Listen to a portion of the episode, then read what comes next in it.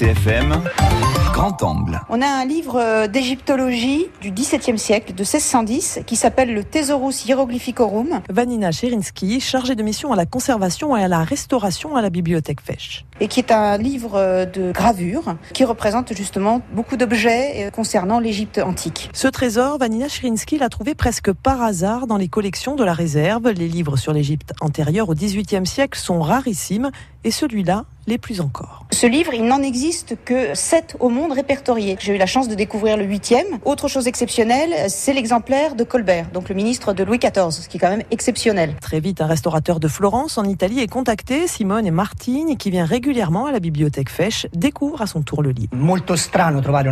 C'est très étrange de trouver une bibliothèque aussi riche dans un lieu qui paraît aussi lointain.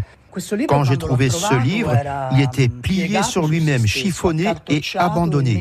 Personne n'avait compris de quoi il s'agissait. C'est un livre exceptionnel, car c'est le livre qui donne peut-être le départ de l'archéologie moderne contemporaine.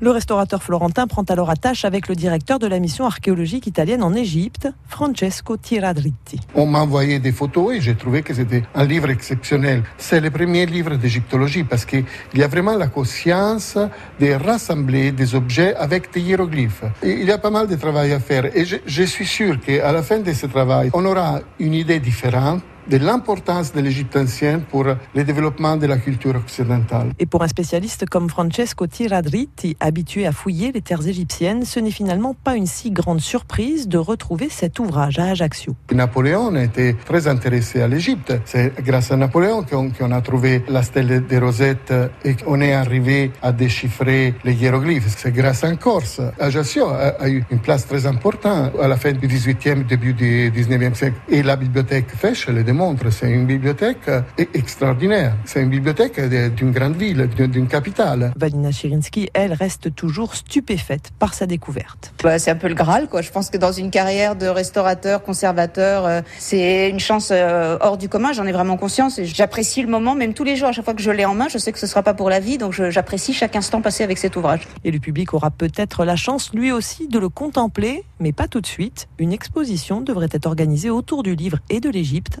à l'horizon 2020. France Bleu, France Bleu RCFM.